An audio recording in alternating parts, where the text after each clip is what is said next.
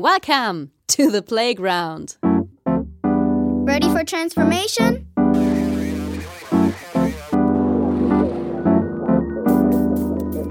Modcast, the Masters of Transformation podcast. Who says that doesn't work?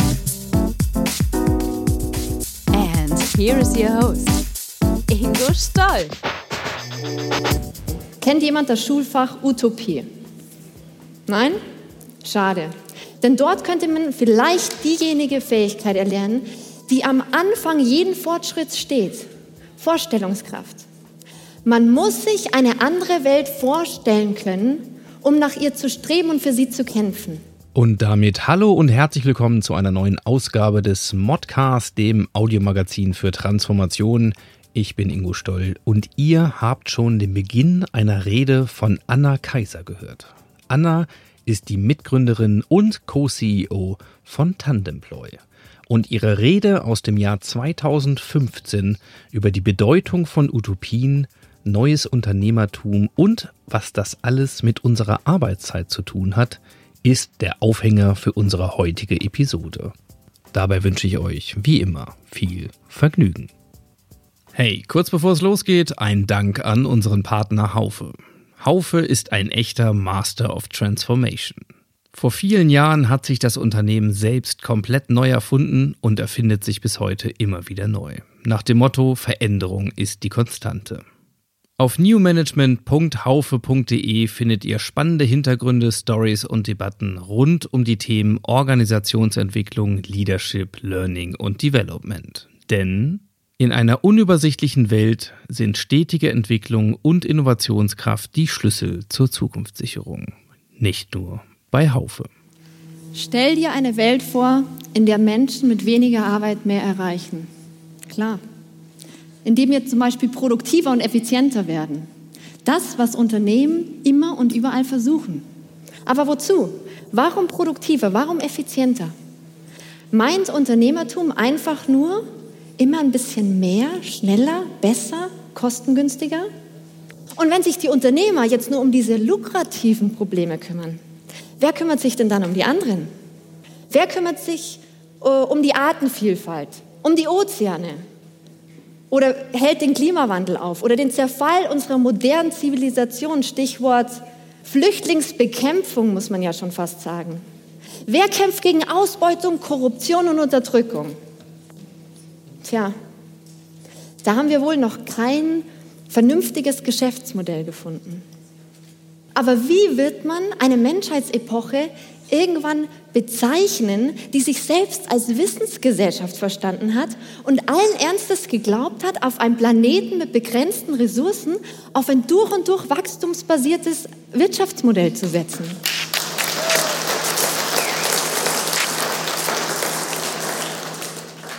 Zeit, das ist es, was wir brauchen. Zeit, um uns Dinge vorzustellen. Und wir brauchen Mut und wir brauchen Ideen und wir brauchen Menschen. Wir brauchen viele, viele Menschen, die etwas unternehmen. Neue Unternehmer. Stell dir eine Welt vor, wo die Menschen bereits als Kinder gelernt haben, sich als Unternehmer ihres eigenen Lebens zu begreifen. Wo sie gelernt haben, dass sie mit ihrem eigenen Leben die Welt verändern und mitgestalten können. Egal, ob sie ein Unternehmen besitzen, leiten oder nicht. Und stell dir vor, diese jungen Unternehmer und Unternehmerinnen würden nicht den Markt fragen, was sie tun sollen oder sein sollen, sondern sich selbst, was sie sein und unternehmen wollen und die keine Zukunftsängste haben und sich entmutigen lassen. Und die den Globus nicht nur als reinen Absatzmarkt, sondern als tatsächlichen Einfluss- und Verantwortungsbereich sehen. Und stell dir Unternehmertum vor, wo lieber am Jahresende eine schwarze Null steht, anstatt die Mitarbeiter auszubeuten. Oder die lieber langsam oder gar nicht wachsen, bevor sie die falschen Investoren an Bord holen. Und stell dir vor, die Konsumenten da draußen würden davon erfahren, weil es sie interessiert und weil sie Zeit haben. Konsumenten, die so konsumieren, als ob deren Einkäufe Investitionen in Firmen und deren Ideen sind.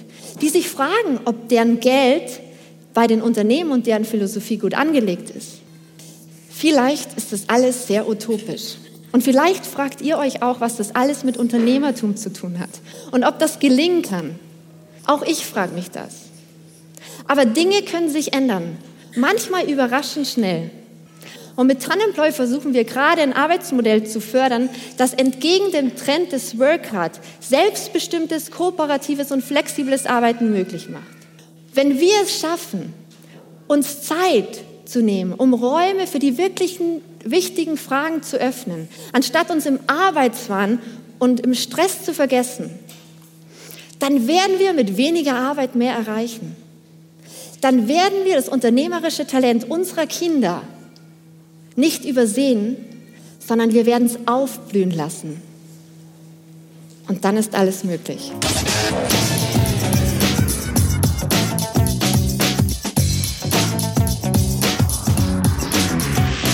Insights.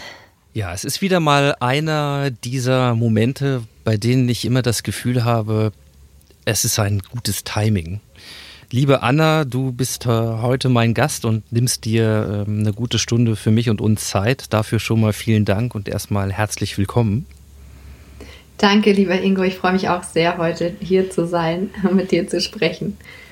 Und wenn ich von Timing rede, ähm, dann meine ich, dass du natürlich schon lange auf meinem Radar und meiner Wunschliste stehst, um mit dir mal einen Modcast zu machen. Und als wir ähm, da neulich ein bisschen drüber gesprochen haben, da sind wir auf etwas gekommen, nämlich auf das, was die Hörer jetzt schon in Ausschnitten am Anfang gehört haben. Deine Rede, die du vor fünf Jahren gehalten hast. Und wir haben spontan gesagt, ja, wir können natürlich hier über die Zukunft ähm, von HR in allen Facetten und äh, die Zukunft der Arbeitswelt reden an irgendwelchen konkreten Aufhängern. Aber vielleicht machen wir das eher en passant und nutzen äh, dieses Momentum, weil es dir ja auch spontan eingefallen ist, äh, dass wir mal anknüpfen und ein Stück weit die Chance nutzen, auch die letzten fünf Jahre, deine Entwicklung und auch die Entwicklung da draußen ein bisschen Revue passieren zu lassen und von da auch ein bisschen nach vorne zu gucken. Insofern, ja, steigen wir vielleicht mal in äh, dieses wunderbare Setting ein und reden am Anfang trotzdem erstmal kurz über Tandemploy. Sollte es jemand geben, der Tandemploy noch nicht kennt, gib uns bitte mal einen, einen ganz kurzen Abriss, wer oder was ist Tandemploy? Kurzen Abriss über die letzten sieben Jahre. ja, also was machen wir mit Tandemploy heute? Ich glaube, das ist für alle Zuhörer am spannendsten ähm, ist, dass wir so eine Software haben und den Firmen zur Verfügung stellen, um intern innerhalb von Organisationen Menschen zu vernetzen und zusammenzubringen. Ja, weil wir alle ja schon in unseren Silos sitzen und manchmal nicht viel von den anderen Abteilungen mitbekommen oder von den Kolleginnen und Kollegen. Und als wir uns vor einigen Jahren auf, nicht aufgemacht haben, aber wir kommen ja ursprünglich aus aus dem B2C-Bereich, weil wir ja angefangen haben mit einer Jobsharing-Plattform äh, für Menschen, die äh, Tandempartner gesucht haben oder Tandempartnerinnen. Und irgendwann kam die Firma auf uns zu und haben gesagt, das ist toll, was ihr da macht. Ähm, für die Leute da draußen, die Jobs suchen und flexibel suchen, aber wir haben intern 1000, 10.000, 100.000 Mitarbeiter und es wäre total toll, wenn wir eure Vernetzungssoftware auch intern nutzen könnten zu dem Thema. Und als wir dann vor einigen Jahren hinter die Kulissen geguckt haben, vieler Firmen, haben wir festgestellt, dass um wirkliche Netzwerkorganisation zu werden und eben diese gerade beschriebenen Silos, in denen wir uns befinden, auflösen zu können, macht es absolut Sinn, nicht nur zum Thema Jobsharing, so Digital Helping Hands, ne, eine Technologie zu nutzen, sondern auch für andere Themen, wie zum Beispiel die, die richtigen Projektteams zusammenzubringen oder ähm, dass Leute einen Mentor finden oder selbst ein äh, Mentor sein können. Ähm, Themen wie Onboarding Buddies finden, auch mal in andere Jobs einfach reinzuschnuppern. Also es gibt ja unfassbar viele Themen, wo es unglaublich spannend ist, unterschiedliche Menschen zusammenzubringen oder wenn man Experten sucht in den Organisationen etc. Und darum ist es total interessant gewesen, dann hinter die Kulissen zu gucken und zu sagen, ja, lasst uns unsere Software doch dafür nutzen. Und das machen wir eben heute. Und wir sind dann auf da, diesem Weg dahin im Grunde ein Talentmarktplatz geworden für die Firmen, der ja so wichtig ist heute, weil man genau wissen muss, wo steckt welches Potenzial, wer kann was in meinem Unternehmen, was interessiert die Leute, was wollen die lernen, was können die, was haben die für Potenziale und wo sind die versteckt und wo schlummern vielleicht noch manche auf die wir gar keinen Zugriff haben. Und das Tolle ist, dass wir gemerkt haben, dass diese ganzen Skill-Datenbanken, also mit was können die Leute, durch konkrete Use Cases in unserem Fall befüllt werden, weil was dann die Unternehmen immer auch für Probleme hatten in den letzten Jahren, wenn sie dann so Talent-Management-Systeme eingeführt haben, wo dann die Leute ihre Fähigkeiten eintragen sollten, die ja keiner einfach einträgt. Ne? Warum sollten Menschen einfach ihre ihre, ihre Skills oder ihre Fähigkeiten eintragen, wenn am Ende mhm. sie nicht wissen, was habe ich davon, also what's in for me. Und es war total spannend auf der Reise zu sehen, dass die Menschen in unserem Fall bei diesen ganz konkreten Use Cases unglaublich viele spannende Dinge eingegeben haben, sodass wir gemerkt haben, wow, das ist so der, der nachhaltige Weg von im Grunde so einen Talentmarktplatz aufzubauen, weil das weil das so ein schöner Raum ist in der Mitte, wo man sich trifft. Ne? Die Leute geben die Dinge gerne an, weil sie wissen, da wird einem geholfen. Da findet man Dinge, die einem weiterbringen, etc. Und das war total, das war total spannend. Und da sind wir heute. Und darum arbeiten wir mit großen Konzernen, mit Mittelstand zusammen, auch wirklich zu unterschiedlichsten Themen aus allen Branchen und Bereichen. Und es macht unglaublich viel Spaß. Wie viele äh, Menschen sind Tandemploy heute? Wie viele seid ihr wir im Team? Wir sind 30 Leute, ja. 30. Wow. Ja. Und äh, du hast gesagt, sieben Jahre. Und jetzt äh, gehe ich vielleicht noch mal ein bisschen weiter und sage, ach so, also ähm, Startup-Gründung, Startup-Szene, Software, wunderbar. Wahrscheinlich bist du immer schon ein voll digitaler Mensch gewesen und hast im Zweifelsfall noch ein IT-Studium im Background oder wie hat sich das bei dir entwickelt? Also IT, mit dem IT-Studium kann ich leider überhaupt nicht dienen. ähm, in, in vielen Meetings mit meinen IT-Lern wünsche wünsch ich mir ganz oft, ich hätte das studiert. ähm, aber habe ich leider nicht. Nein, ich habe ähm, eigentlich Grundschullehramt studiert, was ja nicht so das typische Studium ist für, ein, für eine, würde ich sagen, Gründerin im Tech-Bereich. Aber es waren einfach unglaublich viele schöne Zufälle in den letzten Jahren in meinem Leben, die mich eben dahin gebracht haben, wo ich heute bin. Und ähm, als ich nach, äh, im, ich meine, ich habe auch Grundschullehramt studiert, muss ich ehrlicherweise und fairerweise sagen, nicht um Lehrerin zu werden. Mir war das ziemlich schnell klar, dass dieser klassische Beamten äh, Laufbahn, Perspektive nichts ist, was mich da sehr gereizt hat, sondern ich wollte wissen, wie Lehrer ausgebildet werden, wie das, wie das Schulsystem, das Bildungssystem tickt, was da so äh, vonstatten geht, vor allem weil ich diese Phase in der Grundschule so wichtig finde, wenn es um Zukunft geht, weil wir dort wirklich Kinder so prägen, dass es einen Einfluss aufs ganze Leben haben kann und somit natürlich auch auf unsere Welt, ne, auf die Zukunft.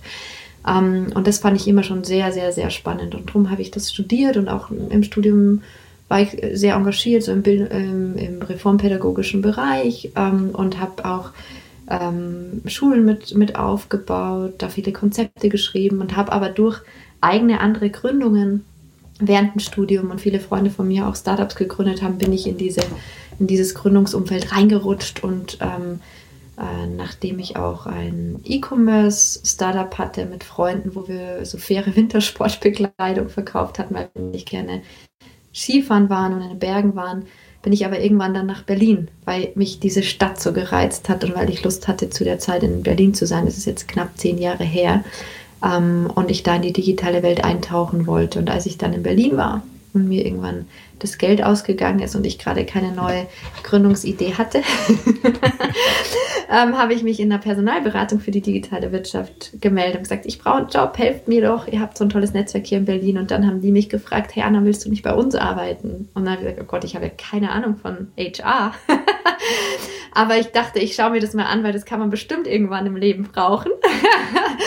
und so war es dann ja auch, weil ähm, ich dann mit Jana, also meiner damaligen Ko Kollegin und heutigen Mitgründerin, dann ziemlich schnell nach einem knappen einem Jahr diese Idee zu Tandemploy hatten, als eben eine Tandem-Bewerbung bei uns reingeflattert ist, wo sich zwei Frauen für eine Führungsposition im Tandem beworben hat. Ne? Und dann haben wir gesagt, Mensch, das gibt es ja noch nicht. Und in Deutschland gibt es das seit den 80er Jahren, aber es ist nicht im Teil, also es ist im Teilzeitgesetz verankert, aber irgendwie nutzt es doch keiner. Es ist ein Zufallsprodukt, weil als wir damals gegoogelt hatten, das erste Mal 2013, gab es einen Wikipedia-Eintrag zur Arbeitsplatzteilung und Literaturverweis auf dem Buch aus den 80ern. Mhm. und dann haben wir einfach zwei Tage später nach dieser nach diesem Interview, was Jana geführt hat, mit den beiden gekündigt, weil wir gesagt haben, hey, wir müssen dafür eine Plattform schaffen. Das ist ja unglaublich. Also wir müssen dieses Thema doch wieder auf die Agenda bringen. Und das haben wir dann auch wirklich gemacht und haben uns dann vier Wochen später bei mir im Homeoffice wiedergefunden. Und drum, das ist das, was ich vorhin schon ein bisschen beschrieben hatte. Eigentlich waren wir im B2C-Bereich ansässig. Das heißt, ne, wir hatten erst diese Plattform ins Leben gerufen, wo die Menschen ein bisschen wie beim Online-Dating nur auf einen Arbeitsplatz bezogen gematcht, gematcht wurden. Und so hat sich das eben entwickelt. Aber das war so ein bisschen mein, also ganz kurzer Wrap-up über meinen Background und äh, was mich äh, nach Berlin geführt hat, weil du eben so ne, gefragt hattest, ob ich IT studiert habe. Also ganz untypischer Lebenslauf davor, würde ich sagen, aber es waren einfach unglaublich viele schöne Zufälle ähm, und äh, Möglichkeiten, die, die mir begegnet sind, wo ich gemerkt habe, wow, da muss man was tun, also da muss man was verändern. Das ist eine Riesenchance. So. Genau. Und das Schöne ist ja, äh, natürlich habe ich die Frage nicht ohne Grund gestellt, mit ähm, vielleicht Referenz auf etwas, was wir ja häufig machen. Wir treffen bestimmte Annahmen und dann ziehen wir eine gerade Linie zu diesem Punkt dahin. Also wenn jemand irgendwie ein Tech-Startup gründen will, dann muss er natürlich äh, irgendwie mit Tech und IT zu tun haben am besten und so weiter. Und du bist ja, wie du gerade nochmal sehr charmant erzählt hast, äh, einer der vielen Gegenbeweise. Ähm, denn das, was du bist, ist wirklich eine Vollblut Unternehmerin. Und die zeichnen sich vor allen Dingen ja dadurch aus, dass sie etwas unternehmen. Ja? Und äh, wer zum Beispiel nach so einer Begegnung, äh, hier, du hast es gerade nochmal erwähnt, äh, mit, dem, mit den beiden Frauen, die sich als Führungstandem beworben haben, dann die Initiative ergreift und einfach ähm, auch einen festen Job kündigt und dann etwas unternimmt und macht, weil er einfach oder sie glaubt, da muss was getan werden, dann ist das ja eigentlich eher die direkte Linie. Und bei deinem Einstieg, äh, warum du das Grundschullehramt studiert hast, ich musste sofort an, an Systemhacking denken. Also rein, rein ins System, ja. Verstehen, wie das System tickt und es dann von ja. innen heraus mit dieser ja. Kenntnis äh, verändern. Also, ich glaube, da ist, äh, da ist vieles gut angelegt und damit schlage ich vielleicht mal ein bisschen die Brücke, möchte noch zwei Dinge ergänzen. Äh, neben deiner Rolle als, äh, ja, als, als Gründerin und CEO von Tandemploy hast du auch noch ein paar andere Ämter übernommen, unter anderem beim Bundesverband der Personalmanager. Finde ich eben auch eine spannende Kiste. Du hast gesagt, das Beamtenleben war nie deins. Äh, können wir sicherlich mal streifen im Laufe des Gesprächs. Wie ist denn so Verbandsleben? Da hätte ich ja auch ein inneres Bild von und denke mir so, wow, so eine Vollblutunternehmerin mit, mit Start-up-Gen und DNA in so einem Verband äh, finde ich spannend. Und auch sonst bist du politisch ja nicht unengagiert. Du ähm, bist auch im, im Beirat äh, Junge Digitale Wirtschaft ähm, für die Bundesregierung. Und ähm, einige andere Dinge könnte ich noch mehr nennen. Die runden das Bild nur ab. Also will sagen, du, du engagierst dich sehr umfangreich. Und ähm, ja, ja vielleicht magst du da mal ein bisschen was noch kurz sagen, warum du auch, beinahe hätte ich gesagt, vor solchen Schritten nicht zurückschreckst.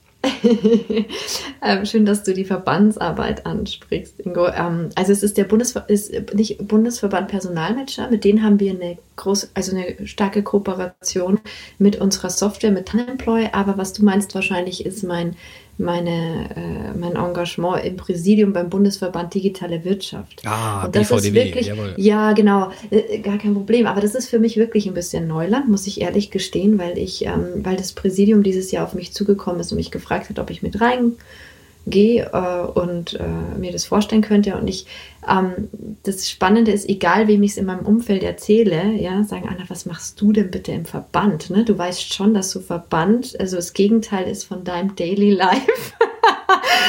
ähm, und ich muss ehrlich sagen, mich reizt, also wenn Menschen mich fragen, bei Dingen mitzumachen. Da bin ich schon erstmal vom Typ her jemand, der sagt, nee, klar, erzähl mal, was, um was geht's denn? Ähm, was, was können wir bewegen, was können wir tun? Und ich finde, wenn man eine Stimme bekommt, egal in welchem Bereich, und die Chance hat, angenehm laut zu werden für seine eigenen Überzeugungen, für seine eigenen Themen, dann sollte man diese Chance ergreifen. Ja, weil sonst, wir können uns ja nicht immer beschweren, dass alles irgendwie so langsam ist und alles nichts vorwärts geht, wenn wir uns dann nicht in den bestehenden Strukturen auch engagieren, reingehen, uns das angucken und dann eben auch versuchen, vielleicht Dinge zu verändern. Ja, und ich weiß, ich kann mich erinnern, vor einigen Wochen an, an bei meiner Antrittsrede sozusagen oder bevor ich gewählt äh, wurde, auch von den Mitgliedern, die müssen natürlich da auch zustimmen und, und mussten mich wählen, die Mitgliedsunternehmen, ähm, habe ich auch ganz ehrlich gesagt, ähm, ich, ich, ich werde versuchen, hier meine Startup-Vibes reinzubringen. Ich weiß nicht, wo es uns hinführt. Ich weiß nicht, was daraus entsteht, aber ich bin motiviert und ich habe Lust, Dinge zu verändern. Und ich finde durchaus stehen wir auch vor großen Transformationen, wenn es um Politik oder um Verbandsstrukturen etc. geht. Ja, also wir sind ja gerade in so einer spannenden Phase, wir leben in einer so spannenden Zeit, dass es ja nicht, nicht bedeutet, dass ja, dann gibt es dann noch die politischen Bühnen oder die, die, die, die Verbandsarbeit oder so und die, die machen da weiter in ihrem Modus und alles andere ändert sich. Das funktioniert ja auch nicht. Sondern ich habe ja auch schon immer auch ein Interesse dran zu sagen, okay, we are one economy. Es gibt ja für mich keine New and Old Economy eigentlich. Ich will das gar nicht so trennen, weil am Ende geht es ja darum, dass wir eine Gesellschaft sind und eher gucken müssen, wie wir die, diese unglaublichen Möglichkeiten und Perspektiven zusammenbringen, um am Ende den größtmöglichen Output zu haben. Ja, also für uns gesamtgesellschaftlich einfach den besten. Um, ähm, und darum scheue ich auch dann vor solchen Schritten nicht zurück, weil ich weiß, ah, ich kann wahnsinnig viel lernen. Es ist für mich nochmal eine neue Welt, in die ich eintauchen kann. Und ich kann auch nur dann mitsprechen, wenn ich es erlebt habe. So. Und dazu muss man sich ja immer ein Bild machen. Ähm, und das ist so der Grund, warum ich jetzt eben dieses Jahr mich auch entschieden habe, das zu tun, um mich in dem Präsidium mit zu engagieren. Ja, mhm.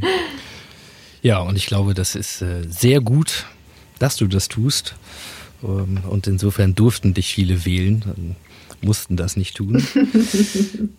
ja, und wenn ich das was wir jetzt mal noch ein bisschen beleuchtet haben, quasi so insgesamt betrachte vielleicht vor deinem, vor deiner Entwicklung und ähm, dem, was du auch an Überzeugungen gerade schon ähm, schon angesprochen hast. Und wenn ich vor dem mal so, so zwei Schritte zurückgehe, um so auf das Ganze zu gucken, dann haben wir uns ja vorgenommen, für heute was ganz Spannendes zu machen, nämlich eigentlich eine kleine Zeitreise zu machen. Und am Anfang haben wir ja schon Ausschnitte gehört. Mit deiner ganzen Art äh, willst du nicht erst jetzt etwas bewegen, sondern offensichtlich immer schon. Aber wenn wir jetzt mal mit dem, mit den Wissen und den Erfahrungen ähm, von Ende 2020, wo wir uns jetzt hier unterhalten, quasi zurückfliegen ins Jahr 2015, dann sind das vielleicht nicht sieben Jahre wie bei der Tandem Ploy-Gründung, aber es sind fünf Jahre und es ist noch die Anfangszeit. Ähm, das kann man wahrscheinlich noch so behaupten von Tandemploy. Und diese Rede, das sind zehn Minuten.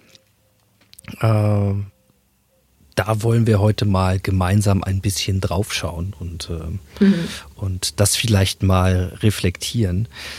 Was ich ganz spannend fände, wenn du am Anfang vielleicht kurz noch mal ein bisschen tatsächlich dich zurückversetzt ins Jahr 2015. Ähm, wüsste ich gerne mal, wie kam es dazu, dass du dort diese Rede gehalten hast? Also was war der Anlass? Also das ist ja Wahnsinn, dass es fünf Jahre her ist. Wenn man so drüber nachdenkt, wie schnell einfach diese Zeit vergeht. Ne?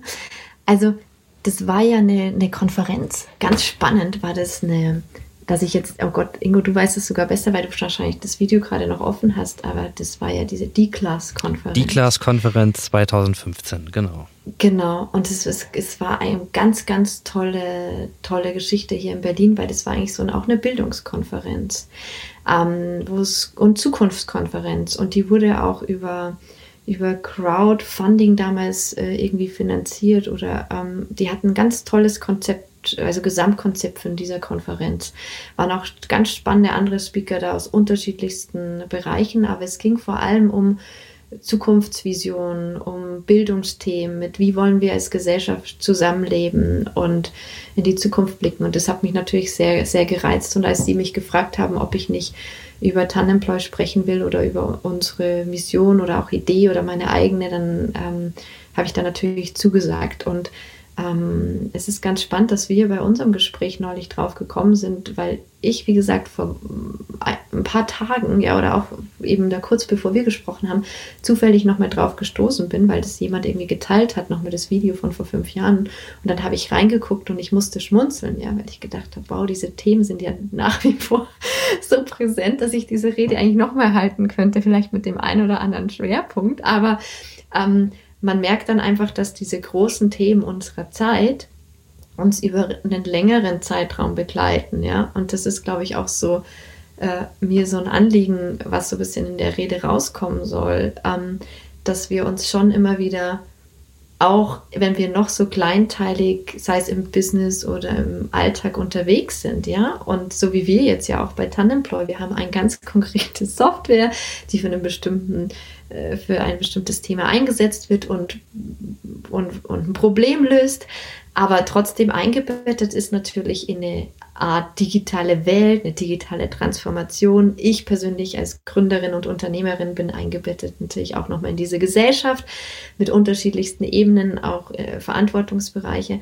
Und ich finde es schon immer total wichtig, diese äh, Räume, diese Wirkungskreise, die ja nicht irgendwo aufhören, ja, sondern die immer weitergehen und weitergehen, egal wo man hinguckt, in welche Richtung, die dann schon auch multidimensional versucht zu beleuchten und für sich auch immer wieder runterzubrechen und zu, wie soll ich sagen, das Warum und wozu zu reflektieren, weil wir zu schnell, und das zeigt auch so ein bisschen dieses Video wieder der letzten fünf Jahre, ähm, die Themen, die ich da angesprochen habe, mich auch immer wieder erinnert habe, Mensch, genau das und jenes Thema darf nicht runterfallen und darum müssen wir uns auch kümmern. Und, und es ist mir schon immer wieder ein Anliegen, auch so eine ganzheitliche Ebene bei allem, was wir tun, reinzubringen, weil es gibt ja bei ganz vielen Dingen nicht einfach einen Selbstzweck, wenn es zum Beispiel um Digitalisierung geht oder auch um Unternehmertum oder neue Arbeit und so. Das ist, das geht ja nicht nur da irgendwie rum, äh, alles zu, zum Beispiel zu digitalisieren, ähm, nur weil jetzt digitale Transformation auf der Agenda steht und das jetzt gerade en vogue ist, sondern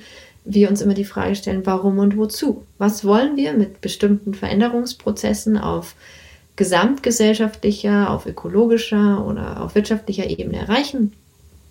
Und erst wenn wir diese Fragen für uns konkret beantwortet haben, können wir natürlich dann die bestmöglichen ähm, Systeme finden oder, oder Antworten, nein, nicht Antworten, aber dann Wege, ne, um zu unserem Ziel zu gelangen. So. Und das finde ich ganz, ganz wichtig. Und das ist für mich als Unternehmerin einfach ein ganz, ganz wichtiger Lifehack, das auch zu üben und nicht nur im Kleinen, sondern auch im Großen und am Ende irgendwie alles zusammenbringen zu lassen, weil es A, das Leben, finde ich, sogar einfacher macht am Ende. Mhm. Viele würden sagen, vielleicht, oh Gott, sehr, nee, aber ich finde schon.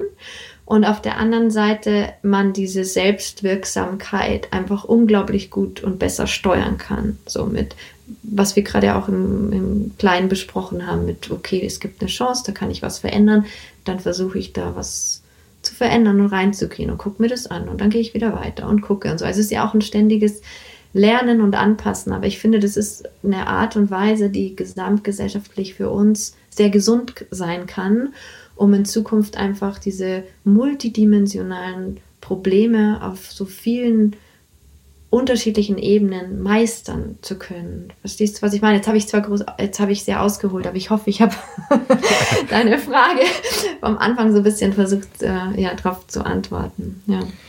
Hast du auf jeden Fall. Und genau darum geht es ja. Es sind die großen Themen, die du da auch angerissen hast.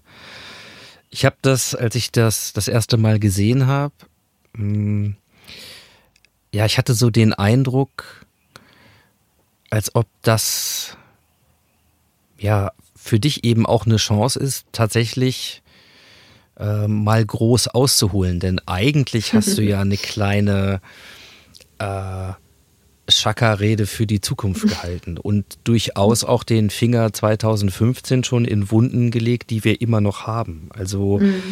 dein, dein Titel ähm, für diese, ja, für, für diesen Impuls hieß ja, stell dir eine Welt vor, in der Menschen mit weniger Arbeit mehr erreichen. Und die ganze ähm, D-Class-Konferenz 2015 stand auch so unter dem Motto New Education for New Economy.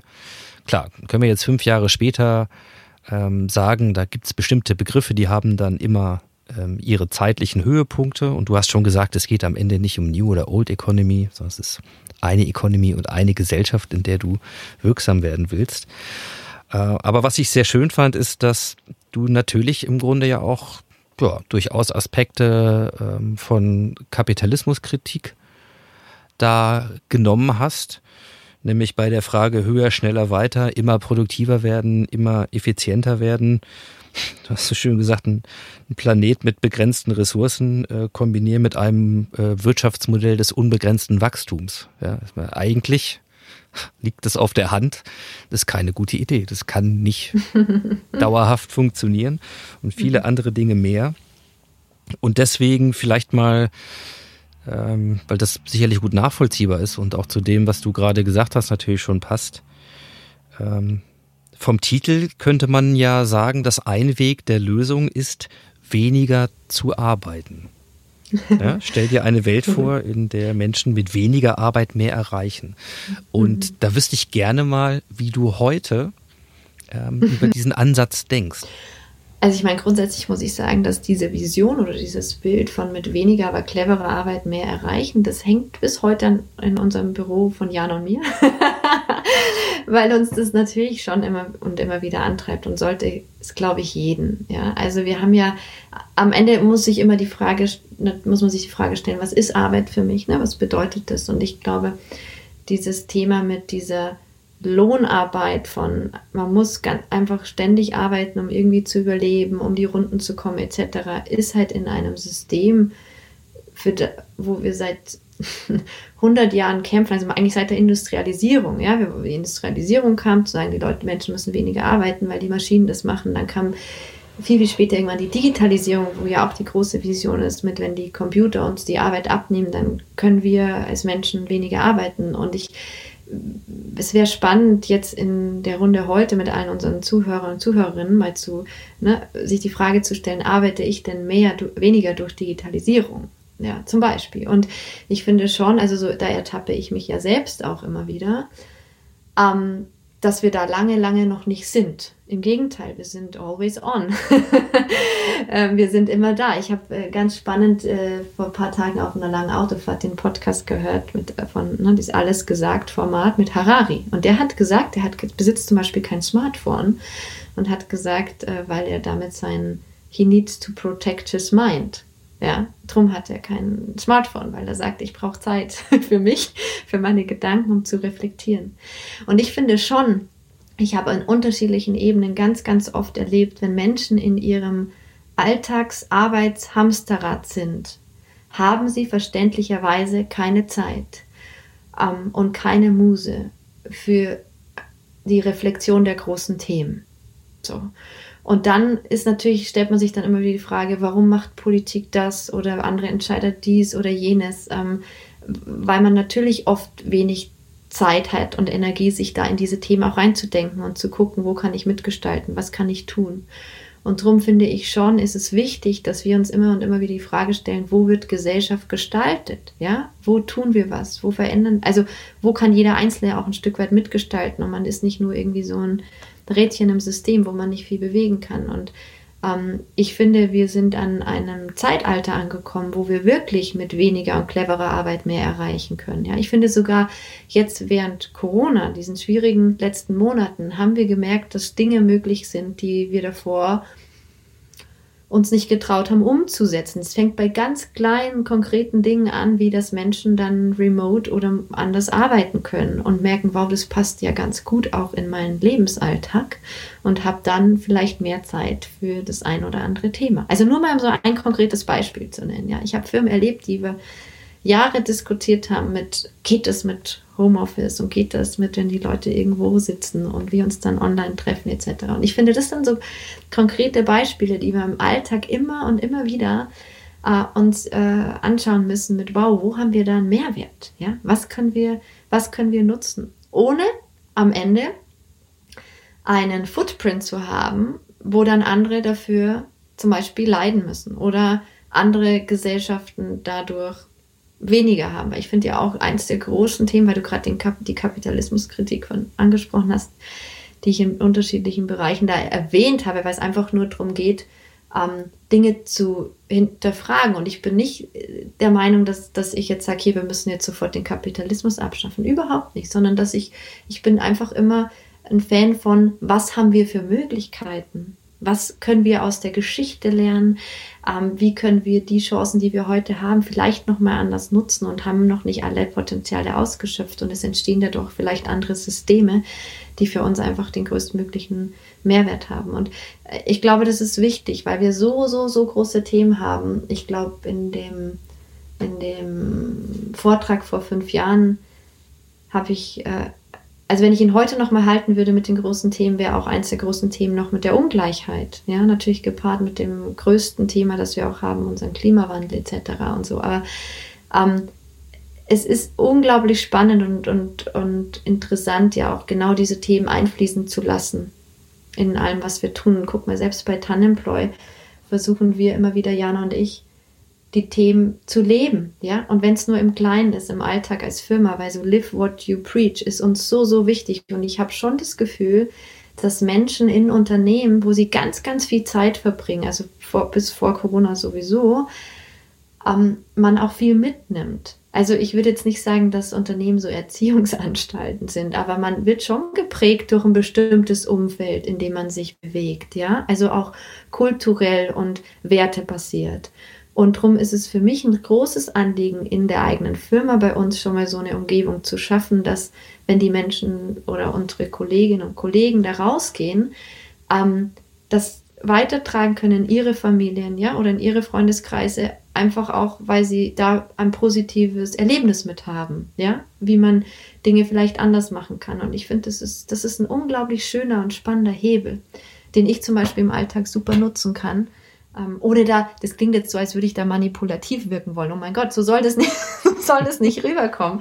Aber einfach, um sich zu hinterfragen, mit wo habe ich einen Einflussbereich und einen Wirkungskreis. Und ich habe halt gemerkt, wenn man Dinge unternimmt, ne, wie du es vorhin beschrieben hast, dann hat man natürlich sofort einen Wirkungskreis, ja. Und und dann, der geht dann immer weiter. Und ich habe einfach in meinem Alltag als Unternehmerin oder Gründerin ähm, mit den Menschen so oft gemerkt, wow, wie weit Kreise wirken können, was man nie für möglich gehalten hat, wenn man nur bei einer kleinen Sache ähm, irgendwie vielleicht was anders gemacht hat und dann haben da andere Menschen mitgemacht und dann hat sich das irgendwie multipliziert oder keine Ahnung. Und das ist einfach so schön, ähm, wenn man diesen Hebel wahrnehmen kann. Ja, und das ist ja so Selbstwirksamkeit at its best. Und das ist auch was, was mir im Bildungsbereich so wichtig ist.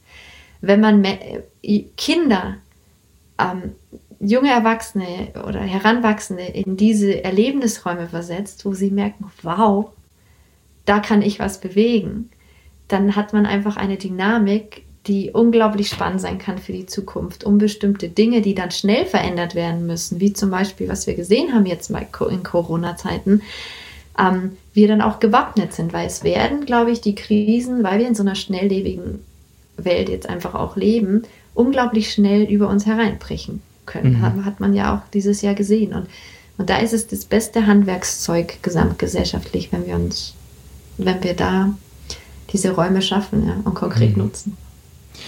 Also über dieses Thema, was das eben auch bedeutet, ähm, Kindern solche Räume zu geben und quasi die Brücke zu schlagen, auch vielleicht so ein Stück weit zumindest zu deiner Ursprungsmotivation und deinen Wurzeln, Stichwort äh, Grundschule und Arbeit mit Kindern, Bildung in, in frühen prägenden Phasen. Äh, da komme ich gleich noch drauf. Ich würde ganz gerne noch mal bei dir sozusagen als Unternehmerin bleiben, weil mit dem, was du natürlich auch beschrieben hast, ähm, finde ich es ja spannend, diesen Grundgedanken zu sagen, ja, wenn wir mehr Zeit haben, dann, dann haben wir auch die Möglichkeit, nicht nur so getrieben im Hamsterrad unterwegs zu sein, sondern uns dann Lösungen zu überlegen für die wirklich wichtigen Dinge. Ja, und auch unser Warum vielleicht zu erkunden. So. Und jetzt denke ich mir so, ja, ich meine, du bist halt auch Teil des Startups, der Startup-Szene äh, in Berlin. Ihr habt ein, ein 30 Personenunternehmen zu führen. Ihr äh, arbeitet mit großen Corporates.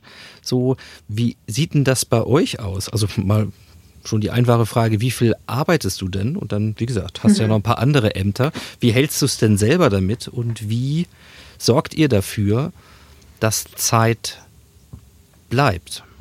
Mhm. Eine sehr gute Frage und auch mein Wunderpunkt, Nick. Nein, aber es ist, ähm, genau, also erstmal, Jana und ich haben, als wir, äh, als, wenn uns Leute das fragen, immer, wie viel arbeitet, arbeitet ihr denn? Ne? Also arbeitet ihr denn auch weniger? Dann sagen wir immer so, oder haben wir immer gesagt, die letzten Jahre, also wir teilen uns so eine klassische Geschäftsführerwochenzeit von 80 Stunden. und jeder arbeitet human 40. Also es gibt natürlich, und das brauche ich keinem Unternehmer oder keiner Gründer oder Gründerin erzählen, Phasen, in denen man mehr arbeitet.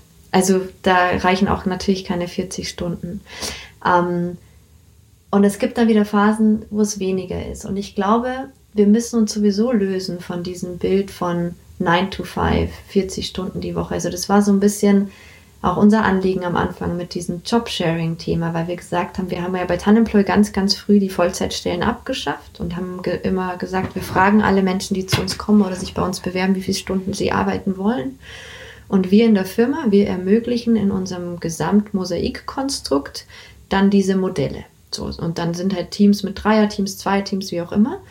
Ähm, aber wir behaupten nicht, dass eine Stelle immer perfekt in 40 Stunden passt, sondern es gibt Aufgabenbereiche, die sind besser irgendwie mit 70 Stunden Wochen oder andere mit 10 oder 15 oder 20 und lösen uns von schon mal diesem Konstrukt mit ein Job muss in diese Arbeitsstellen, also diese Arbeitsstunden passen, ja, weil das ist absurd, das ist so nicht, ja, also man guckt sich im Alltag um und, und das ist auch nicht so, dass ein Job immer perfekt da reinpasst, sondern Menschen haben unterschiedliche Lebensphasen und das ist schon mal das Erste, wofür wir sehr gekämpft haben, zu sagen, es muss möglich sein, in unterschiedlichen Lebensphasen in den eigenen Jobs, die man mag, zu bleiben, dort auch Karriere zu machen etc. und nicht groß viele Einbußen zu haben. Und das erleben wir natürlich im Alltag ganz oft. Ne? Also wir haben das natürlich ganz stark auch mit der mit der Familiendebatte und dann Frauen vor allem, weil die natürlich bestimmte Monate vor Geburt und nach Geburt der Kinder da anders noch mehr gebunden sind als, als Männer. So. Und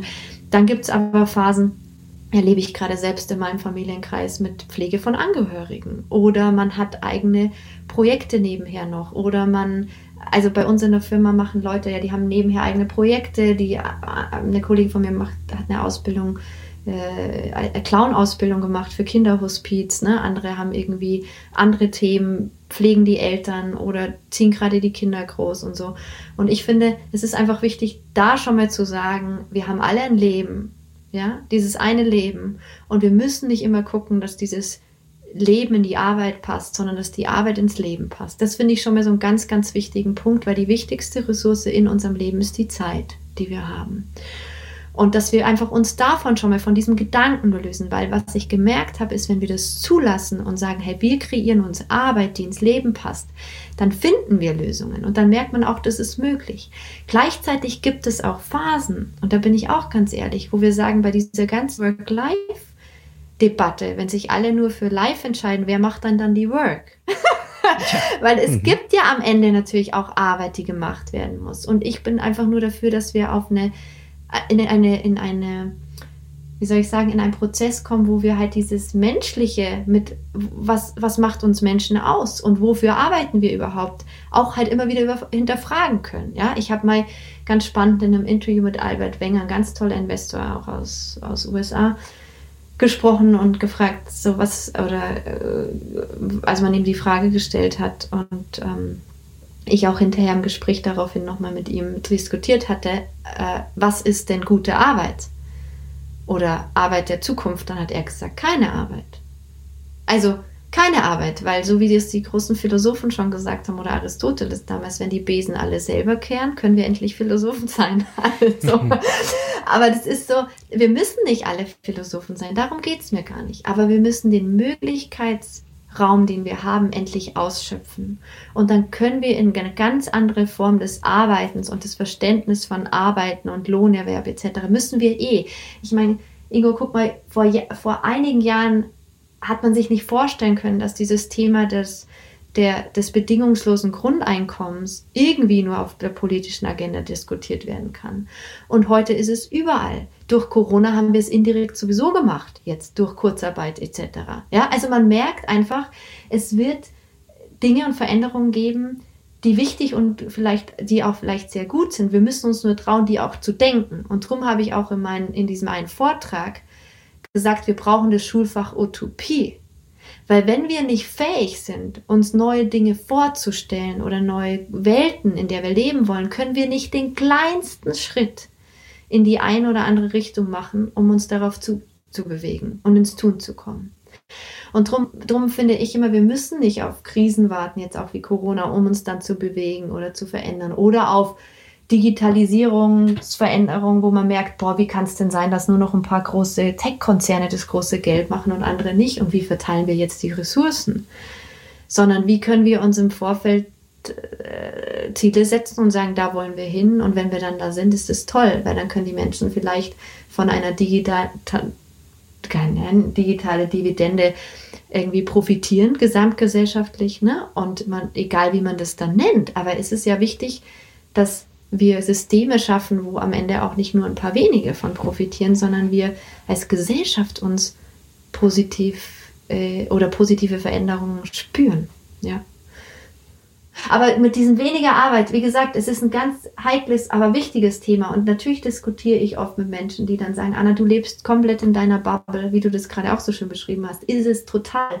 Berlin, Mitte, mit den Startups ist eine der größten Bubbles, die man sich vorstellen kann, so in unserem Land. Und darum ist es immer wieder wichtig, auch rauszugehen und zu sagen, was passiert da draußen und was sind für Lebensrealitäten in den Organisationen auch oder in den Arbeitswelten ne, der Menschen. Und ich finde aber, es ist wichtig, darüber zu sprechen, dass am Ende jeder für sich, weil es gibt auch keine One-Fits-All-Lösung. In keinem Unternehmen und auch bei keinem Menschen. Ich sage immer, eigentlich bräuchte man so viele Arbeitsmodelle, wie es Menschen in Unternehmen gibt. Ja?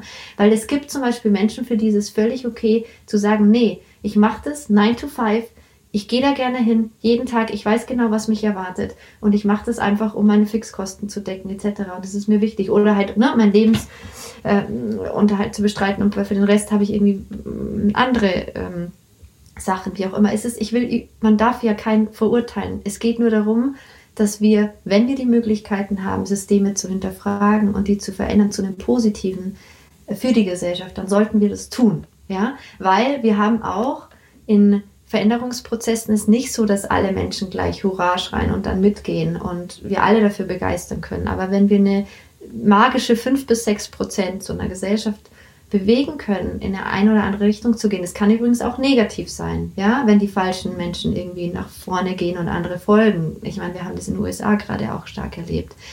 Darum ist es für mich immer so wichtig, dass wenn man dann für was einsteht und für was kämpfen will, dass man dann auch, ich habe es vorhin ge gesagt, angenehm laut wird, weil es soll ja nicht unangenehm werden für alle, aber dann dafür kämpft und ähm, weißt du, Inge, für mich ist das manchmal eine große Herausforderung, auch im Alltag bei mir, weil wenn ich, ich bin ja viel auch mit, also in, mit meinem Sales-Team draußen in den Unternehmen und so, und wenn ich dann immer in, mit meinen Kollegen Steffen zum Beispiel im Termin bin, wenn es dann um, um den Verkauf unserer Software geht und ich drifte ab in die großen Metaebenen-Themen mit, wie der Transformation in Unternehmen stattfinden kann, dann haut er mir immer unterm Tisch eine rein so quasi, Anna, ich will hier jetzt unsere Software verkaufen und nicht über die großen Weltprobleme. Genau, wir müssen zum Close kommen und nicht. Äh, wir brauchen Geld auf unserem Konto, genau. Und ich glaube, das ist ebenso wichtig. Wir dürfen nicht fernab von der Realität nur Utopien spinnen. Ähm, aber wichtig ist, dass wir uns mit Werkzeugen ausstatten, ähm, wo man einfach merkt, so, wow, ja, was hat man für großartige Möglichkeiten? Und wenn wir uns mit Menschen, die das auch so sehen oder auch Lust darauf haben, dann eben auch zusammenfinden, dann kann man verdammt viel bewegen. Und das ist das, was mich einfach jeden Tag immer wieder so antreibt. Und auch mit der Arbeitswelt. Ich werde weiterhin dafür kämpfen, dass wir die Digitalisierung dafür nutzen, dass wir mit weniger Arbeit und cleverer Arbeit mehr erreichen. Also da, Ingo, hast du mein, äh, mein trotzdem noch mein Ja. Ich werde weiterhin dafür kämpfen, weil ich das immer noch so sehe. auch nach fünf Jahren. Ja, es ist ja auch sehr, äh, sehr, sehr tröstlich, dass man irgendwie da auch eine Konstante für sich entdeckt. Ne, stell dir mal vor, du würdest jetzt heute da sitzen, dir dein Video von vor fünf Jahren angucken und denken, oh Gott, wie, wie, wie naiv war ich denn drauf? Ja? Oder nee, was habe ich denn Gegenteil erzählt? eigentlich, genau. Im Gegenteil, darum hatten wir drüber gesprochen. Somit die Themen sind noch genauso präsent. Und weil du gefragt hast noch, wie ich es trotzdem mache, das ist ja auch vielleicht auch immer ganz spannend. Ähm, man kann schon mal versuchen, so ein bisschen Ausgleich zu schaffen, wenn es stressig ist. Ne? Also ich, ich habe gerade hier mit dir jetzt diesen Podcast und ähm, bin im Urlaub und meine, meine äh, Tandempartnerin Diana hat mir heute Morgen noch geschrieben, Anna, schalte dich am Freitag nicht dazu, ich, ich kümmere mich drum. Mach du mal echt jetzt so ein bisschen off und so und brauchen wir für den Jahresendspurt. Und ähm, ich merke halt einfach auch, dass im Team, ne, wenn man da und drum auch speziell im Tandem ist und so, man kann sich dadurch auch ein bisschen mehr Ruhepausen ähm, schaffen oder, oder einfach unterstützen, weil halt einfach, wenn man in der Geschäftsführung ist oder gegründet hat, man eigentlich immer da sein muss und immer erreichbar ist. Aber wenn man dann auch guckt, wie man es mit cleverer Teamarbeit so ein bisschen anders gestaltet, dann kann das für den Einzelnen wahnsinnig entlastend sein. Und da geht es wirklich einfach um so konkrete Beispiele, die, die quasi erprobt sind. Und das macht mich dann so verrückt und so auch damals mit diesem Jobschenk-Thema, wo wir dachten, es gibt seit den 80er Jahren, das ist ja verrückt und alle sprechen über Flexibilisierung und neue Arbeit und so und das haben wir noch nicht etabliert. Kann ja nicht wahr sein und ich glaube, da gibt es so viel unentdeckte Potenziale noch, die wir haben, aber ja, mit weniger Arbeit mehr erreichen und lass uns das doch auf jeden Fall so festhalten. Also ich darf vielleicht mal eine, äh, ja, so, so eine eigene Übersetzung ähm, zu dem liefern, was das, was das so in mir auslöst oder wie ich das auch verstehe. Natürlich müssen wir erstmal aus dem Hamsterrad raus. Zumindest phasenweise mal, weil wenn wir da drin stecken, dann müssen wir nur funktionieren, dann sind wir wirklich maschinengleich getaktet. Dann geht's, äh, manche kennen das, ne, um, ums Überleben im Projekt oder im Alltag oder um irgendwie erstmal durchkommen. So, das sind nicht die Phasen, in denen man große Veränderungen anstößt, jedenfalls nicht von innen raus getrieben, sondern höchstens über Schicksalsschläge von außen, ne, wo man dann aber eher noch mehr getrieben wird. So, das heißt, es muss irgendwo diese Räume geben, wo man auch mal Dinge hinterfragen kann oder wo man Zeit hat. Jetzt hattest du kurz schon mal äh, die, ja, im Jahr 2020 ja die Besonderheit äh, durch Corona angesprochen. Ich habe das mal in einem Podcast so ein bisschen als eine Zwangsentschleunigung äh, bezeichnet. Das war ja auch nicht gewünscht, aber es war so.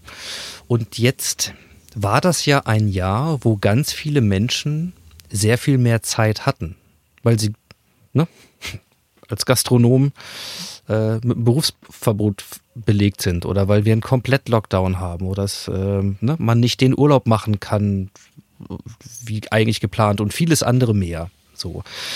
Hast du das Gefühl, dass in diesem Jahr unter den Bedingungen, so wie wir, wie uns quasi, ich könnte ja auch sagen, diese Zeit geschenkt wurde, ja, mehr Zeit, dass wir damit was anfangen, was Sinnvolles? Also ich kann das natürlich nicht für jeden Einzelnen äh, beurteilen, aber ich habe neulich irgendwo gelesen, wie viel aufgeräumter die Häuser in Deutschland sind nach diesen Corona-Lockdowns und mehr Zeit der Leute zu Hause. also das anscheinend, dass viele auch genutzt haben, auch wirklich auch so Ordnung ne, in die Räume zu bringen etc. Also ganz interessant, ne, was das in welche Bereiche das reinwirkt. Aber ich glaube schon, und das erlebe ich, wenn ich mit Menschen spreche, also das war ganz äh, interessant, dass diese Entschleunigung, von der du gerade gesprochen hast, die eigentlich ja ungewollt über uns hereingebrochen ist, ja. Also ich meine, wer konnte sich das noch vorstellen, irgendwann, dass so Dinge wie Oktoberfest ausfallen, ja. Also in Bayern keiner. Wenn ich da irgendjemand gefragt hätte und ich kenne die Bayern ja gut, weil ich bin in Bayern also aufgewachsen und ähm, es ist also was, was ich ganz interessant war, ist, weil man äh, fand, was man gemerkt hat, ist einfach so, wow, was alles anders geht und was es mit mir macht, wenn es anders ist. Und dieses Thema mit Entschleunigung haben ganz, ganz viele als positiv für sich beschrieben. Ähm, und ich weiß nicht, mit wem ich da neulich drüber gesprochen habe, aber das fand ich spannend. Da hat jemand zu mir gesagt, Anna, wenn wir später zurückblicken auf diese diese ähm, Phasen jetzt oder diese Jahre, dann werden wir, weiß ich nicht, so von 2000 bis 2020 so dieses Beschleunigungsphase ne, sehen. So mit, da ging es einfach schnell, schnell und weiter und wachsen. Und dann kamen wieder diese Entschleunigungsphasen. Ähm, und ich finde das, das eigentlich äh, ganz, ganz spannend, was da gerade passiert. Und ich finde es gesund, ja, wenn wir uns in ganz vielen Bereichen wieder entschleunigen, äh, weil bestimmte Dinge sind einfach viel zu, viel zu schnell ähm, vorangeschritten. Und ähm, und die Menschen merken schon, wenn sie mehr Zeit haben, was dann auch möglich ist und was vielleicht auch wichtig ist. Man darf, muss jetzt aber auch hier aufpassen, finde ich, das ist ganz wichtig, mit der eigenen Analyse, dass man nicht in der Bubble ist. Ja, weil ähm, mit Corona, also ich mit all meinen Freunden und in meinem Umkreis, die haben das alle genossen und ist super und jeder ist dann aufs Land raus und da und hier und und alles gut. Und dann habe ich aber oft wirklich, und da denke ich bis heute oft dran, an diese Menschen, die in so einer Phase unglaublich einsam waren äh, die niemand hatten, die in ihren Wohnungen ohne Balkon saßen, in den Großstädten mit drei Kindern zu Hause und dann noch die Sorge, den eigenen Job zu verlieren. Ähm, das, glaube ich, finde ich, ist was, was ganz wichtig ist zu beachten, wenn wir jetzt für uns sagen, es war schön, diese Entschleunigung zu haben und ich habe viel mitgenommen und mein Haus aufgeräumt etc., dann ist es ja eher auch ein, ein, Pri also ein Privileg. Ne? Und, ja, ich, ähm, ich, ja. also ist natürlich genau ähm, richtig, was du sagst, dass es sehr davon abhängig ist, wie, in, in welcher Lebensphase und, und wie das konkret für mich ist und wie ich das erlebe. Und wenn ich natürlich als Unternehmerin an, äh, an ganz vielen Ecken gleichzeitig dabei bin und äh, damit kämpfe, nicht zu viel Zeit mit Arbeit zu verbringen, dann ist mal ein bisschen geschenkte Zeit, wo man vielleicht auch dann mal hm. nichts machen kann, ja. ja. Also quasi erlaubnisgebend, ja, man nichts machen darf, ja, ja dann ist ja. das natürlich ähm, möglicherweise auch genauso, wie du es beschrieben hast, nämlich eine, ein, ja, ein Geschenk, ja, oder, oder ja, etwas, oder was man sehr Reisen natürlich, genau. ne? Also das war bei mir enorm, aber gern, ja. genau. Und, ähm, und gleichzeitig, und das ist ja so äh, vielleicht auch ein Kennzeichen unserer Zeit, diese Gleichzeitigkeit von Dingen, in dem Moment, in dem ähm, der eine Mensch das genau so erlebt, ähm, kannst du Luftlinie 50 Meter über die Straße mhm. gehen, ja, und in einer anderen Wohnung ähm, hat jemand massive Existenzängste, berechtigterweise auf gleich de, der gleichen Ursache. Also insofern diese Dinge passieren und es ist ja auch ein Stück weit was, was du ähm, vor fünf Jahren schon angesprochen hast, nämlich wenn wir wenn wir digitale Möglichkeiten haben, dann können wir damit äh, autonomes Fahren ermöglichen und auf der anderen Seite, äh, Seite leben wir immer noch in einer Welt, wo, wo alle fünf Sekunden ein Kind verhungert. Also die, diese, diese Paradoxien, die sind natürlich nach wie vor da und die sind auch mit äh, Corona da. Ich würde aber trotzdem gern noch mal drauf bleiben. Also gehen wir mal auf die Metaebene gesellschaftlich. Ähm, ich behaupte jetzt mal als These, unabhängig davon, äh, dass es Leute gab, die die, die Corona-Zeit in massive ähm, Existenzprobleme und Sorgen gestoßen hat und ähm, manche davon können ne, durch fast so eine Art bedingungsloses Grundeinkommen irgendwo subventioniert oder abgemildert werden. Und für manche andere ist es einfach nicht das Problem, sondern da war Zeit der Engpass. Ne? Und dann kann man das anders nutzen. So. Gesamtgesellschaftlich hatten wir doch in diesem Jahr im Grunde so viel Zeit wie noch nie zuvor. Das heißt, es müsste doch, also wir haben es nicht durch durch intelligente neue Arbeitskonzepte geschafft. Wir haben es aufgrund eines externen Faktors äh, bekommen. Aber es müsste ja eigentlich ähm, gemäß deiner These dazu führen, dass aus so einer Zeit, sei es nun Krise oder nicht, aber einfach aufgrund der Tatsache, dass wir mehr Zeit hatten, dann mehr Räume entstanden sind und ja, wenn ich mal bei dir bleibe, am Ende auch mehr Utopien tatsächlich dann gedacht werden und ja, wenn man es denken kann, dann kann man es ja mhm. wahrscheinlich auch machen. Also dann müsste es mhm. doch mhm. eigentlich genau das sein, werden, was du dir, ähm, ja, was du dir da vorgestellt hast. Also ähm, genau, also die, die, die, Traumwelt wäre natürlich ohne Corona, ne? weil man darf auch nicht unterschätzen, was eine. Also ich bräuchte für dieses Szenario eine andere mediale Begleitung. weil, weil das Problem ist natürlich in so einer Krisenphase, und das ist natürlich dann auch noch mal ein bisschen ein anderes Thema, über das man sprechen kann, mit wie Medien auf bestimmte Krisen reagieren. Ja, weil du hast, du kannst, äh, du kannst Gesellschaften in Schockstarre versetzen mit einer bestimmten Art und Weise der Berichterstattung. So, und da hilft dir dann am Ende die ganze gewonnene Zeit nichts, weil die Menschen eher damit beschäftigt sind, sich über diese kleinen täglichen Traumata, die sie dann erleben, wenn sie die, die, die ne, Medien konsumieren sozusagen. Also Du meinst, dass noch mehr Zeit dann einfach zu, zur Verstärkung der, der Sorgen und Ängste führen nee, kann? Ne? Ich, das, weil, ja, man darf das nicht unterschätzen. Ne? Ich habe das auch im Umfeld beobachtet und so. Wir kennen ja alle diese Zahlen auch noch nicht. Der, wir kennen ein paar, ne? der, der Depressionen, die gestiegen sind, etc. und der familiären Probleme und so. Also man muss ja in dem Moment, wo man den Menschen dann diese Zeit gibt, schon dafür sorgen, dass bestimmte Grundbedürfnisse, ja, ähm, gestillt sind. So. Also ich meine, du musst, denk doch an unser altes römisches Reich, da war ja so der Grund und Boden, so das Grundeinkommen gefühlt. So jeder kriegt das Stück Land ne, oder Boden und dann kann man das da irgendwie so äh, bestellen. Ähm, und dann weiß man nämlich, okay, dann können die sich auf das andere konzentrieren. Wenn aber Menschen zu sehr damit beschäftigt sind, oh Gott, was passiert mit unserem Land, mit unserem Leben, mit unserer Gesundheit. Und ich meine, das ist eine existenzielle Krise gewesen, nicht eine finanzielle. Das haben wir 2008 ganz anders erlebt. Ähm, dann, dann ist diese gewonnene Zeit nicht gleich unbedingt so, äh, wie soll ich sagen, in eine Richtung kanalisiert, die dann am Ende nur positiven Impact kreiert. Verstehst du? Also, Verstehe das, das ist, total. Das, ja. ist, das ist jetzt so, weil es wäre schön, wenn wir so diese Zeit gewonnen hätten ohne Krise, dann hätten wir nicht nur aufgeräumte Häuser, sondern vielleicht auch noch ein paar neue Gesellschaftsutopien, äh, die wir gleich schon versuchen umzusetzen. Äh, von dem her ist es, glaube ich, war eine besondere Situation. Und äh, ich glaube, die mediale Begleitung ist in unserer heutigen Welt mit Social Media und wo Medien eine ganz, ganz große Rolle spielen, auch ein Thema, was wir immer mit einschließen müssen. Absolut. Das heißt, an, an großen Herausforderungen ähm, wird es uns nicht mangeln, auf absehbare Zeit nicht. Also arbeitslos werden wir auch nicht durch Corona, nee. wenn wir uns den großen Themen. Absolut nicht.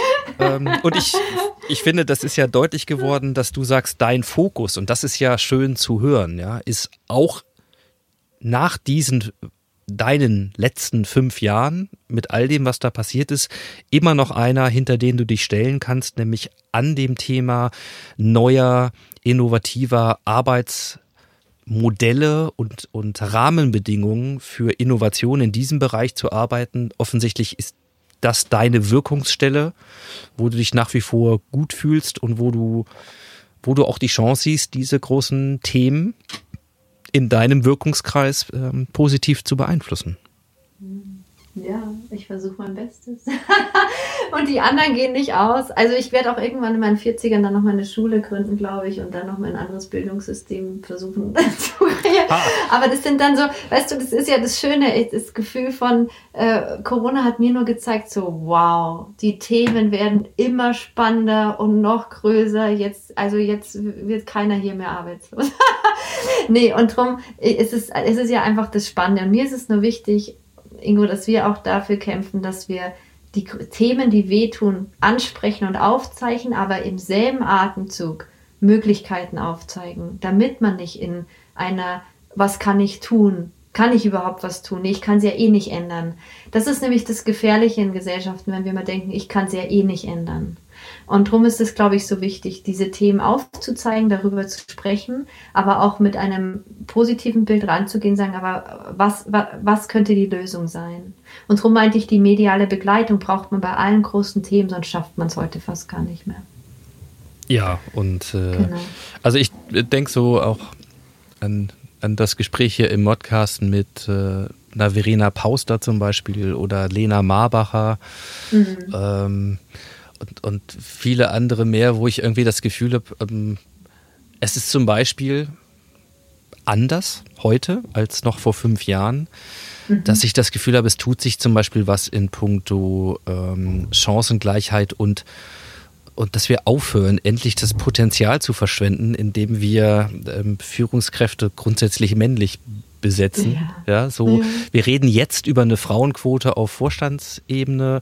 Wir äh, haben natürlich auch Sichtbarkeit über Social Media für diese Dinge und ich habe das Gefühl oder das, ich habe den Wunsch auch, kann ich ganz klar sagen, dass da eine Generation auch auch und gerade von Frauen kommt, seien sie dann Ministerpräsidentin äh, in Ländern ja, wie Neuseeland ähm, oder, oder Finnland, ja, so, aber, aber eben auch hier für uns sich was tut in den, äh, als Unternehmerin, dass da etwas kommt, von dem ich das Gefühl habe, wenn ich mir eine Kraft vorstelle, die tatsächlich wegkommt von diesem sehr stark die oder wir Wettkampfgetriebenen höher, Ja. schneller, weiterdenken, was eben, Ja.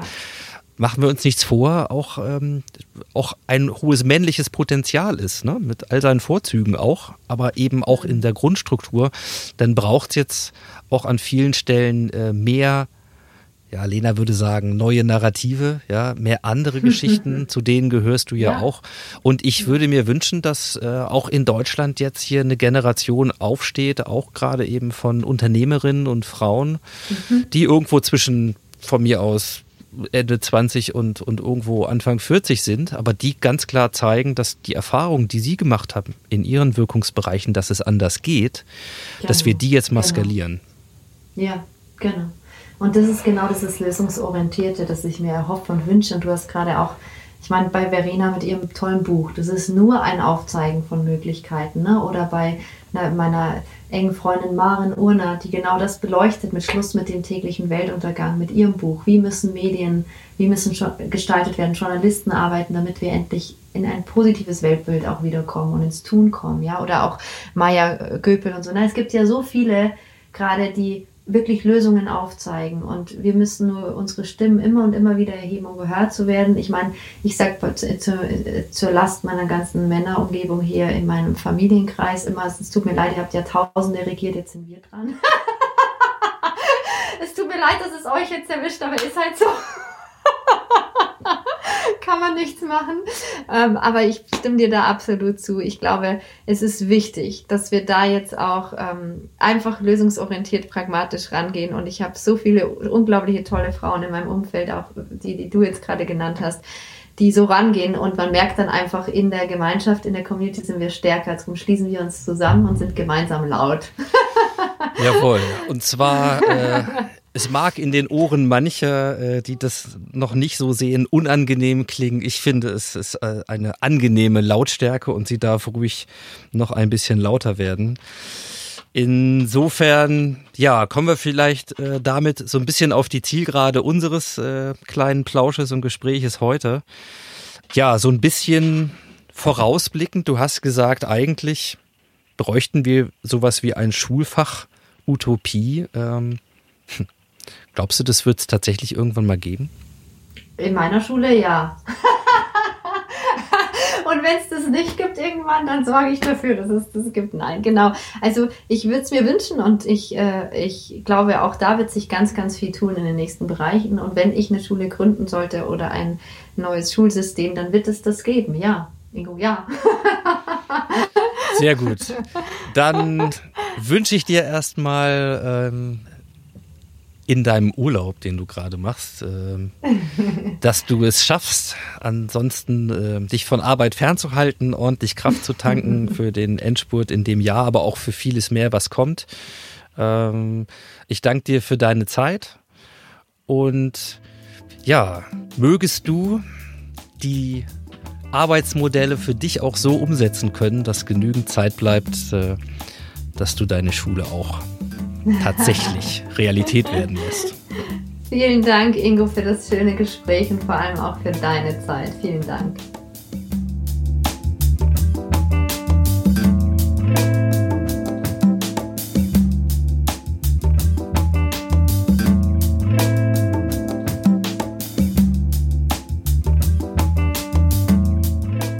Das war sie, die Ausgabe 128 des Modcast. Ich sage wie immer vielen Dank fürs Zuhören und für eure Zeit. Utopien. Vielleicht genau der richtige Ansatz für das langsam nahende Ende dieses merkwürdigen Jahres 2020 und vor allem für die Zeit danach. Wenn ihr wollt, hören wir uns gerne wieder in 14 Tagen, dann mit der letzten Ausgabe für dieses Jahr. Und bis dahin lege ich euch gerne noch die Show Notes zur Sendung und den Artikeltipp der Woche aus dem New Management Portal von Haufe ans Herz. Alles, was Sie brauchen, ist Mut. das Interview von Chefredakteur Christoph Pause mit Oliver Sover. Ja, in diesem Sinne sage ich ganz in der Sprache des Ortes, an dem wir hier überwintern, Bom dia, macht's gut und Happy Transformation. Thank you.